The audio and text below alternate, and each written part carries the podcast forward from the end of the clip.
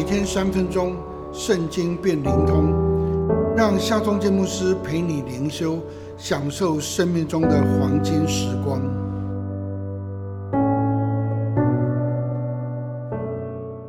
四世纪第十七章第六节，那时以色列中没有王，个人任意而行。四世纪总共有二十一章。最粗略而简单的分法呢，可以分成三大段。第一段呢是第一章到第二章，这是四世纪的一个序曲，或者是它的总纲。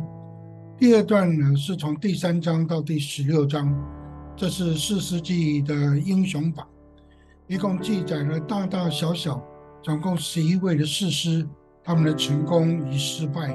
而这一段呢，就是以参孙的英雄悲歌。作为结束，那第三段就可以从第十七章到第二十一章，这是四世纪的附录。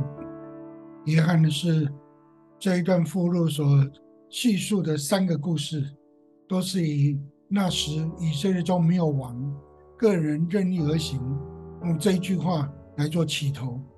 附录的最后一句，也是整卷四世纪最后一句。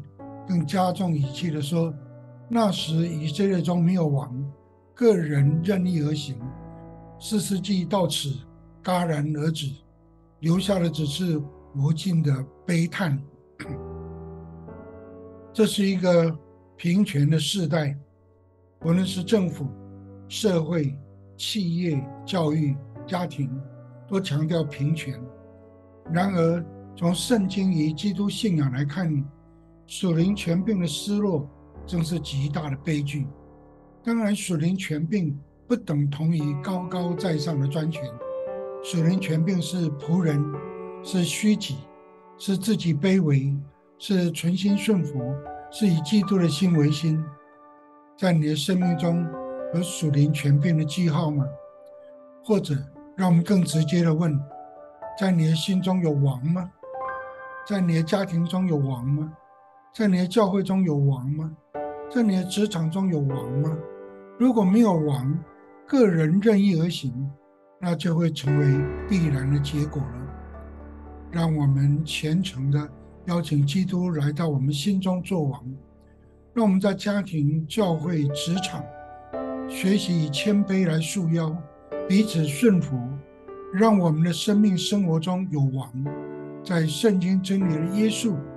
以及圣灵的引导中，真诚的活着，让我们来祷告吧。全能的上帝啊，我要再一次的宣告：你是我的主，我的神，我的王。我愿意受圣经真理的约束，愿意在圣灵的引导中而活。奉靠耶稣基督的名祷告，阿门。